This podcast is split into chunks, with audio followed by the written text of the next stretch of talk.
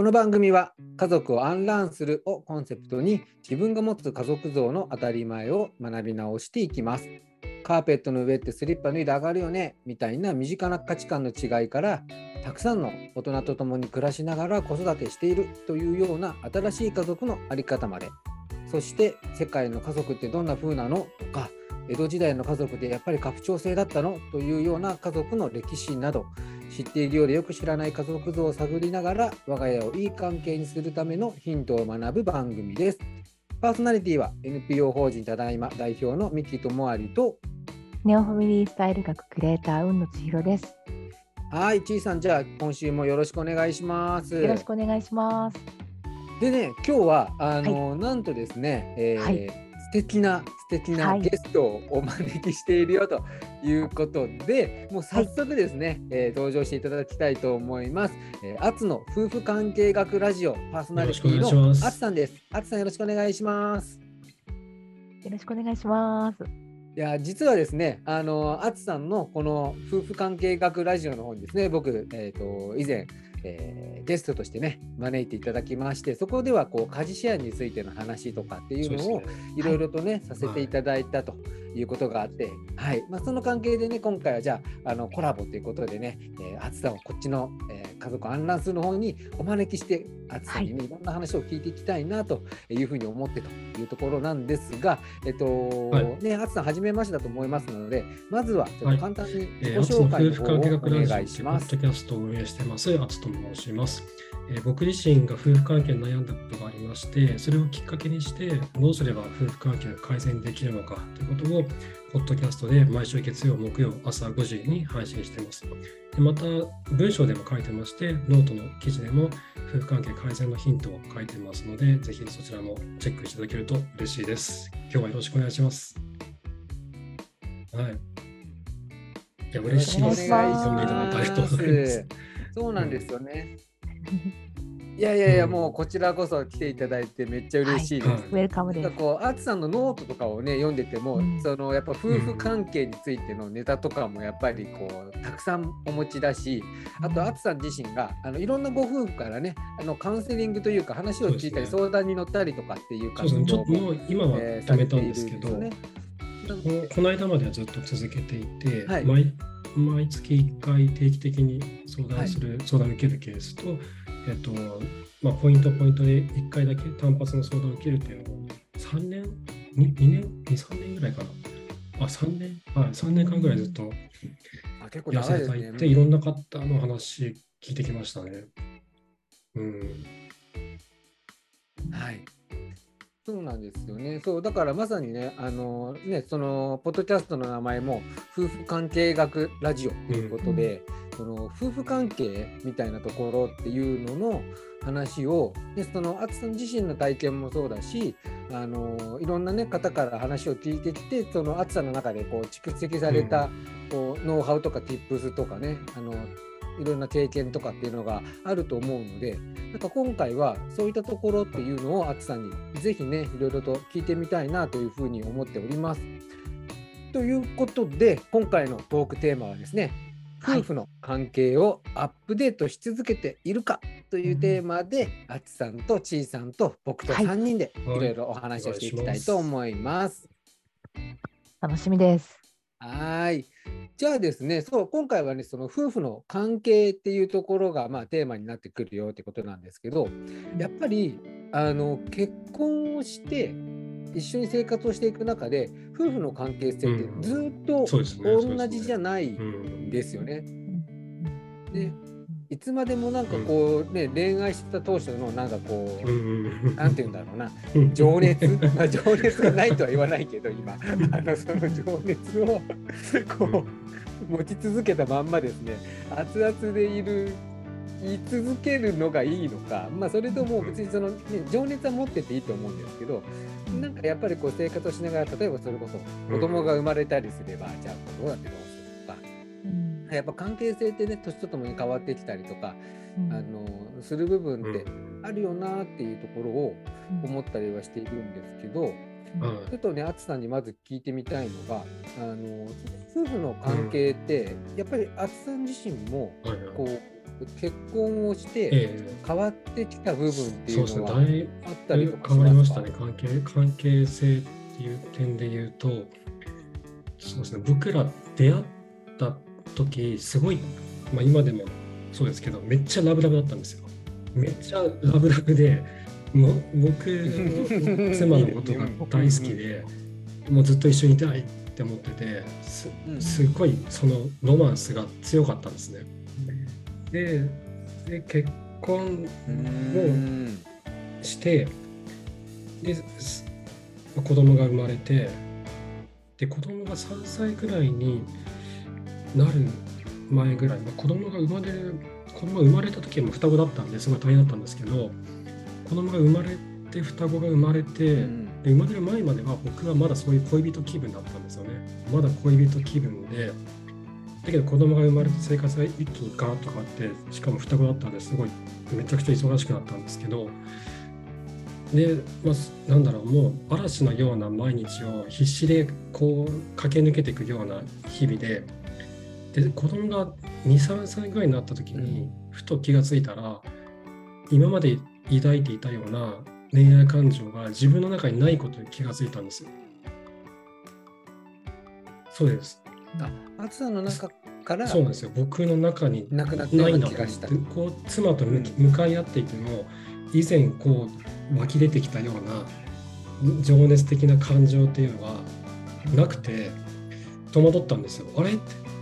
俺に一体何起こってんだろうって思ったんですよ。もう妻のこと好きじゃないのかなって思ったんです。ででもそんなことないそんなはずがないって思ったんです。だけどどうやっても絞り出てこないんですよ。あのその時のような情熱が出てこなくて。うんどうしても出てこなくて。えうんー、これは何なんだろう？これがふ夫婦の終わりなのかなとかあの、ね、夫婦の恋愛の終わりなのかなとか夫婦の愛の終わりなのかなとかすごい悩んだんですよ。で妻も多分同じだったんですよね。うんで僕に触れてほしくないっていうふうに言うようになったのも双子が23歳ぐらいうんの頃だったんですよ。うんでで妻はそんなになんだろうそんなもうなんか嫌いとかもうやめてとかもうなんか嫌悪感丸出しっていうわけではなかったんですけど、だけどやっぱり触れてほしくないっていう、そういうもう体がそういう反応を示したんですよね。であと会話とかもうんなんか分かり合えるような会話がなくて以前だったらそうだよねそれはあるよねとかそれ辛いよねとかって言い合えるような会話が消えていやそれはおかしいでしょとかそういう否定から入っていくような会話がどんどん増えていったんですよ。僕はそれを受けてたか覚えてるけど多分僕も言ってたと思うんですよ。多分妻に言わせればそう妻に言わせればいやあんたもだよってお互いに思うんですけど、多分お互いに否定から入るようなことを言い合ってた尊重し合わないような関係性に陥ってたんだと思うんですよ。で感情恋愛感情も消えていったのうんがその頃で、おかしいなと思ってでじゃあどうしようと思ったんですね。でその時に僕がやったのは妻のことを好きだと思い込もうと思ったんですよ。もうこれで終わりだって思いた思い思いたくないと。あこうなんか湧き出てくるような情熱はないんだけど、うんこの人のことが好きだっていう気持ちはあるし恋愛感情とは違うところで好きだっていうのがなんかあるなっていうのは感じてるし関係性を終わらせたくないと思ったので好きだって思い込んだんですよ。で思い込んだら妻のために何かをするのってうん自然とできるんですよね。あなんか困ってるなとかなんか家事めっちゃ多くて困ってるなとか皿洗いがすごい保ちてなんか疲れた顔してるな、あじゃあ俺やるよっていうふうに自然とこうできるようになっていって、で好きだと思い込むことで家事に対して積極的になっていったんですね。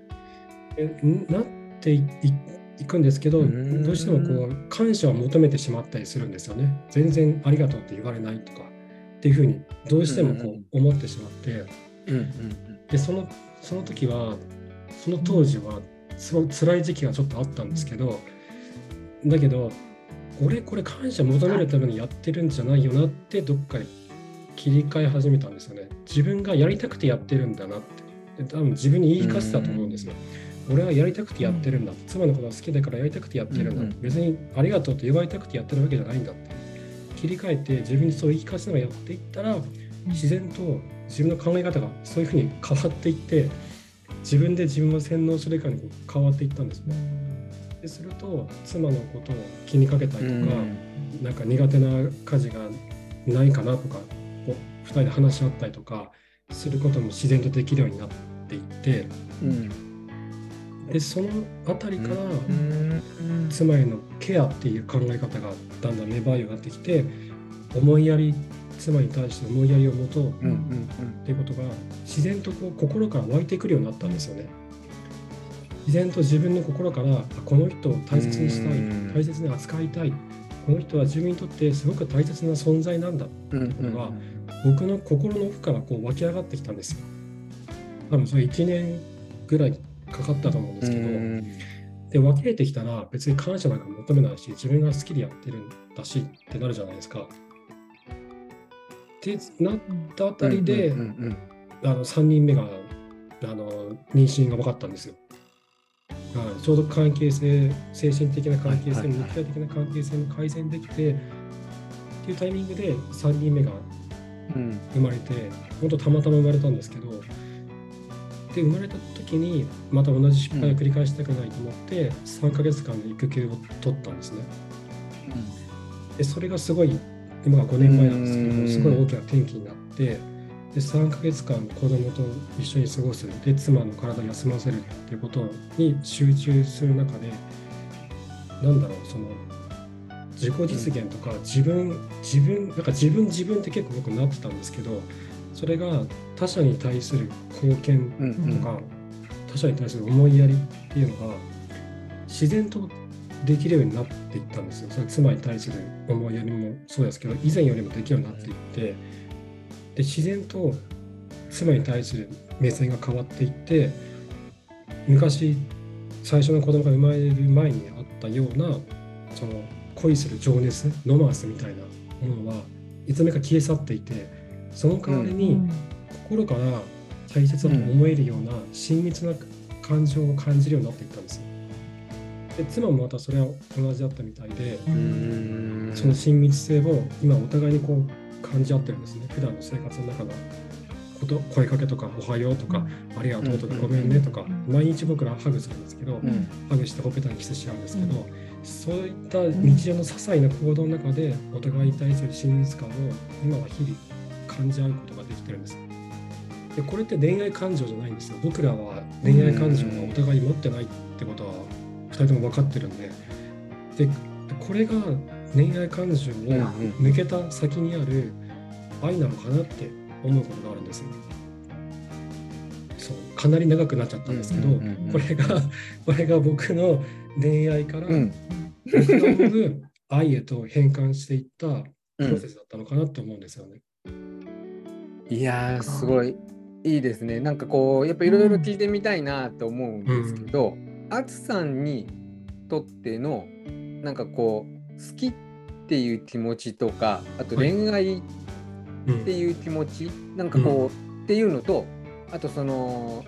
その後の愛情みたいなものっていうのは、うん。結構あつさんの中では明確とパッキリ違うのかなっていうんうんううようん。なそうですね。印象は受けた、うんうんそこってはなんて言うんだろうな、いうん。何がどううんうんうん違うのか。確かに。違うんだろう。うんうんうん、なるほど。それで言うと、えっと、初期の頃に抱いてた好きっていう感情とか恋愛感情っていうのはうん多分その、なんだろうもう単純な恋愛感情なのでこうセックスがしたいとか、うんえっとなんだろう一緒にいたいとかっていうこう性的願望を満たすためっていうのも多分あったと思うんですよ。うんでそこは僕はうまく言えないんですけどなんだろう、まあ、いわゆる恋愛恋愛って感じですよね。もう大好きっても一緒にいたいっていうラブラブっていう期間が最初にあって。うんうん。でそこは多分受け取る意識の方が多かったんじゃないかと思うんですよ。一緒にいることで得られる、えっと安心感であったり性的な充足もそうですけど、精神的な充足もあるし、なんかこうそれをこう自分がもらいたい受け取りたいっていうこう掴み取りたいみたいなそういった感じテイクがすごい多かった気がするんですよ当時っ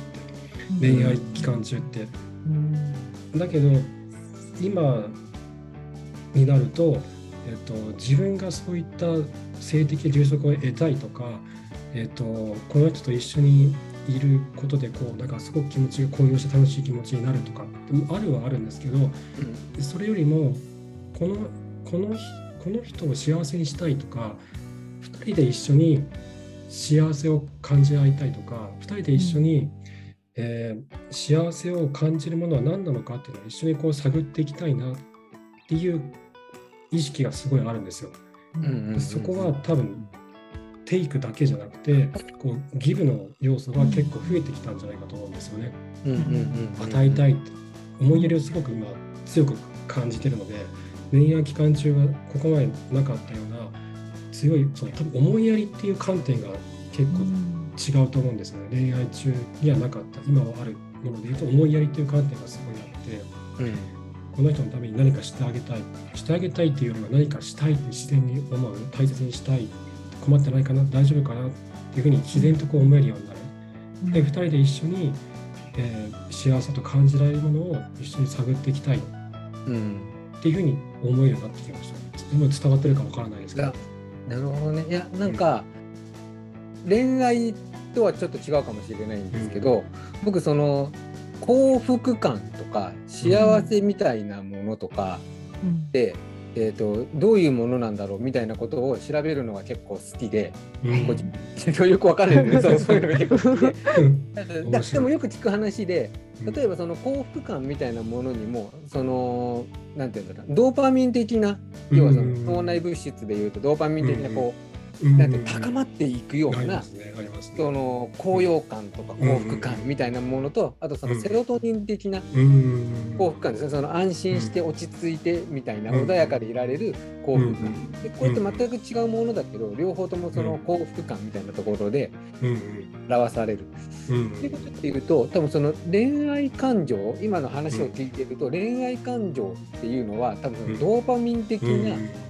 気持ちなんですよね。もう。ですね高まっていく感じ、うん、もうこの人と一緒にいると楽しいみたいな、ドーパミン的な感じで。でもその普段一緒に生活をしていく中でずっとドーパミン出てたらやばい。やばいですね。もう。生活成り立たないです。よ。止まらなくなっちゃう。だから、うん、どっかでそのドーパミンがなくなった段階で、セロトニン的な穏やかな関係性というか、幸せみたいなものにうん、ギフトチェンジしていけるのか、うん、それともドーパミンがなくなった時点であもう愛情なくなったんだって感じるのかっていうのは別に脳内物質だから自分でコントロールできるもんではちょっと違うかもしれないけど、なんだけどなんかそこら辺のその感情の違いみたいなものっていうのが、どうやってチェンジしていくことができるのかみたいなところなのかなっていうようなのはなんかすごい感じだなと思いますね。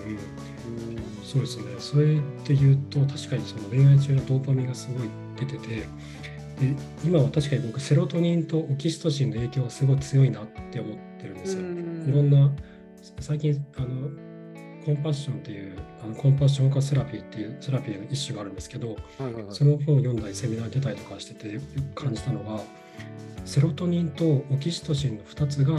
人の気持ちを落ち着かせて強い親密な絆を作るっていうふうによく言われるんですね。で、えっ、と、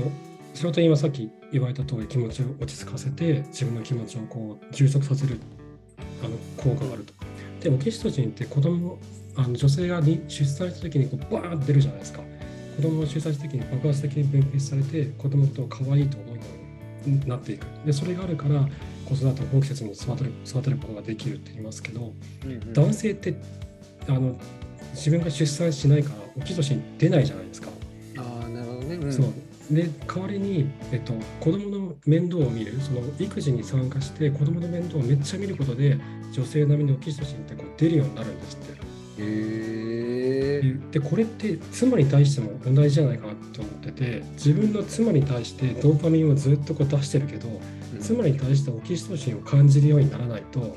愛しいと思えるようにならないんじゃないかなって思ったんですよ。子供に対する目線と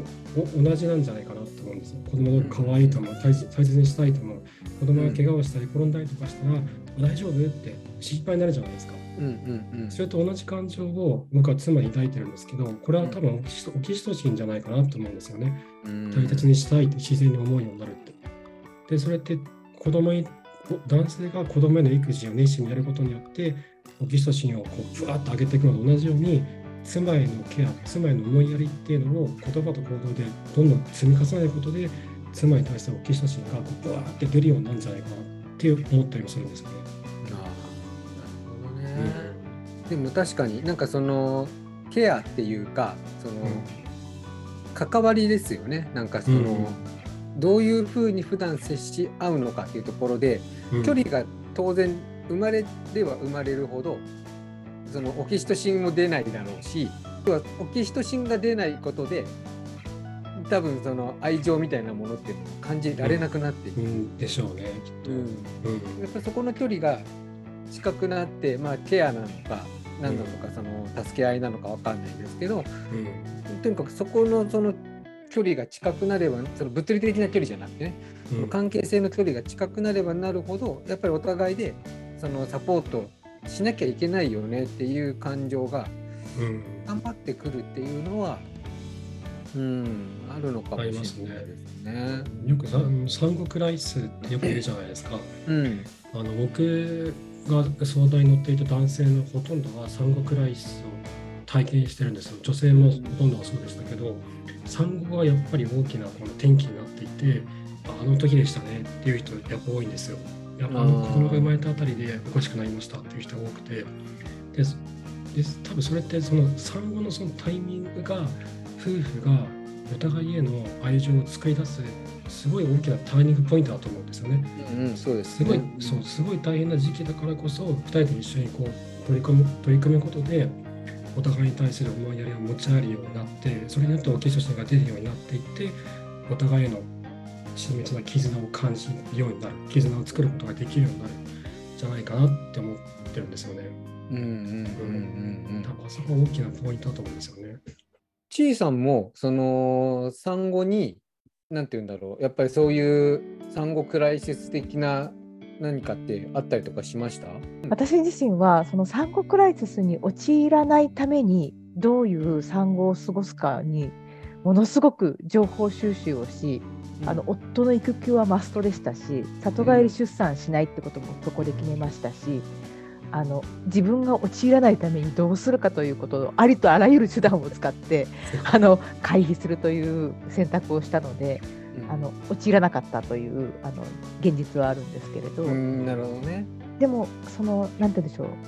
あの先ほど淳さんが言ってくださった産後クライシスの,、あの転機は大きいことを私も情報に行き着いていて、やっぱりこうご高齢で熟年離婚されてる方の多くがりその原因の多くが産後クライシスに起因してるんじゃないかみたいなのがデータで出ていることをええちょっと引っ張ってきた経緯がありまして、えでああその起因がもう30年も40年も50年も前のこのタイミングでもうもはや関係性が破綻していて、えうん。えー、と夫婦の愛情曲線みたいなものがもう著しくかけ離れていくみたいなデータを見たときにうん。もうもうここを逃してしまうと、うん。多分あっという間に崩壊をパートナーシップの崩壊はされてしまうよな、なんかそれを我々はそもそも選びたいんでしたっけどうなんでしたっけみたいなことは、うんパートナーと一回握ってスタートした経緯があすごいったのでいやなのでなんとか免れているっていう状況はあったりします。僕ちょっと小さにお聞きしたかったのが、はいあの事前のやり取りの中であった、あの夫さんと事前に握っていたお話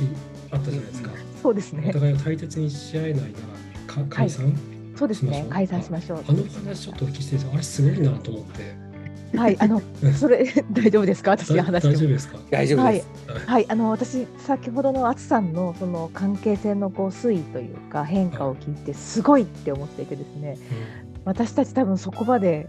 なんて言うんでしょうその情熱的なこのなけ経路があったかっていうと どうしよう全然なかったかもしれないって ちょっとさっきから心の中で頭を抱えていたところがあったんですけど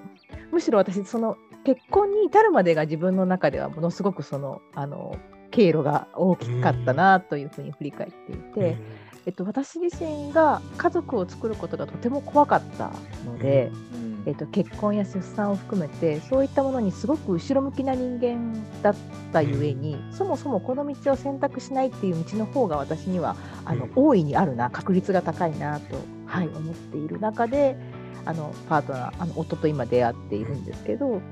あの全然そうではない。いわゆる一般的な家庭を築きたい夫とそもそも、えー、っと結婚っていう話が出たら 私の方がふわっとさせてあの、いやまあその話また今度にしないみたいなふうに しちゃうような あのふわそうなんです。ふわっとさせちゃうような感じの私だったので、うん、まあそこに至っていくまでの対話がすごくあの、うん、大きくあの重要だったなというふうに思っていて、うん、あのそれも何かその私自身の家族もあの家族全員がバラバラに離れて暮らしているみたいな状況があって、うん。うん、何をもって家族って言うんだろうっていうのがすごくずっと分からなかったんですね。はい、なので関係性の枠組みがあったとしても、あのお互いが何かそれこそケアし合うだったり声かけ合うだったり実際に行動し合うみたいなものがない限りは、家族って誰が言うんだろうってずっと思っていたのがありまして。なので夫とその家族を作ろうってなった時に正直枠組みは本当にどっちでもいいんです。あってもなくても私どうでもいいと思っているんですけどただこの関係性をもし続けるとなった時にお互いがその思いやりっていうことを何かしらその言葉にするだったり行動にするっていうものが表せないような状況になるぐらいだったらもはや破綻しているので。破綻したまま一緒にいる行為を全くしたいと思わないので、うん、そうなったら そうなったらもう一目散にみんな船から降りようっていう話をしていて、うん、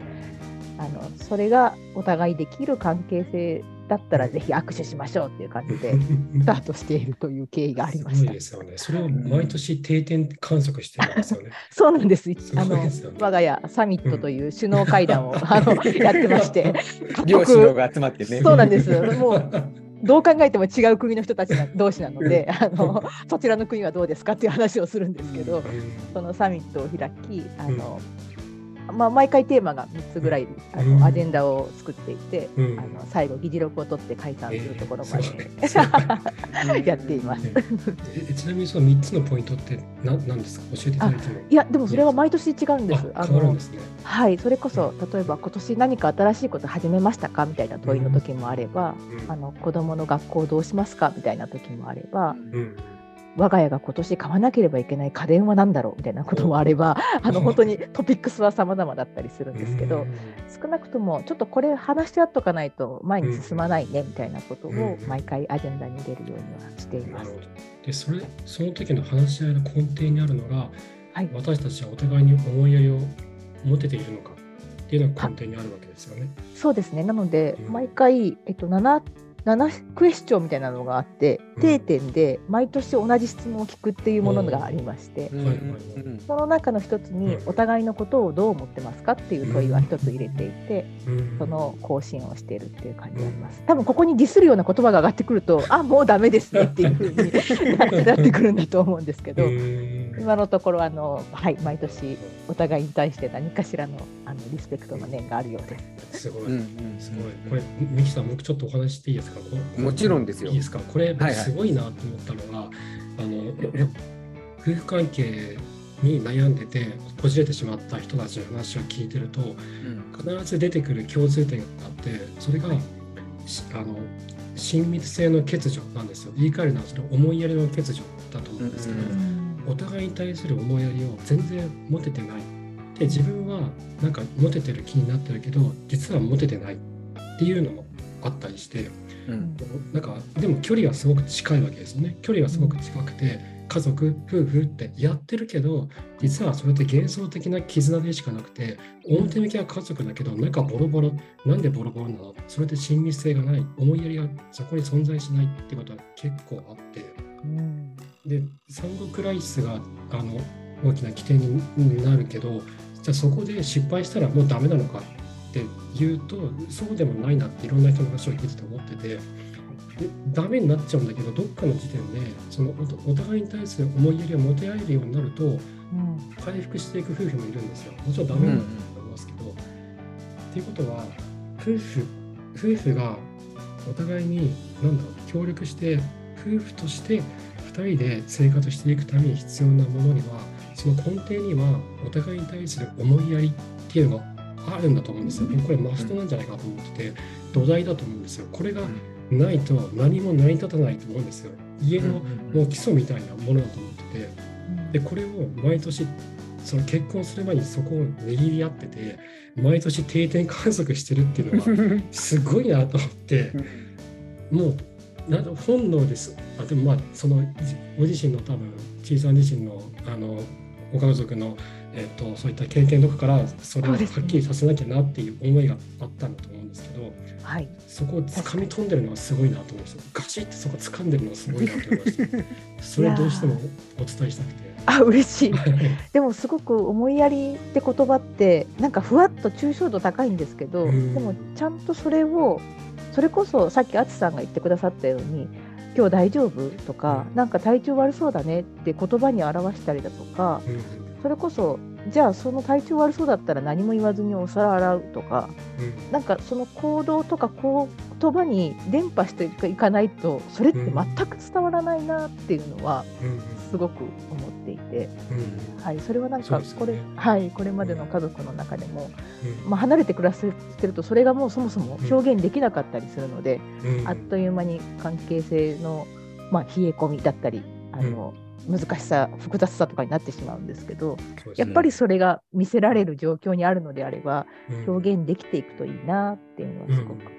ています。でも実はこのエピソード、あのあのすごくあそうだよなって思えたのがミキさんのご夫婦の,、あのパートナーの方からだって家族って所詮他人だしねって 言われたこともそうだよなってすごく思った経緯があってあの、はい、なのでそのその言葉そう夫婦ってなんかもう家族としてこうぐっと緊密になっている、うん、同じ絆を持ってるってつい思いがちなんですけど、うん、いやいや本当に首脳だよお互い違う国の人だよって あの思い直すようにした経緯がありました。それはだから他人だからこそ、はい、ちゃんとそういったところを確認し合っていかないと離れていきやすくなるってことなんですかね。はいなんかもし、あそうですね、他人だからこそ、なんか、本当に手を離そうとすれば、あっという間に手を離れちゃうんじゃないかなっていうのは、すごく思ってはい。ありがとうございます。えっとね、そろそろあの盛り上がってきたところなんですが、お時間がだいぶ来ていますので、はい、じゃあ、ここから先はね、後半で、はい、えーはい、まあ、じゃあそうですね、後半のテーマは、あの夫婦は諸先他人であるというところから、あのそうですね、ミキさんのストーリーからいけたらと。すごいテーマですね。そこからまたね、ちょっと引き続き話をしていきたいと思います。じゃあ、えっと、前半はこのぐらいで終わりにしたいと思います。ありがとうございます。ありがとうございました。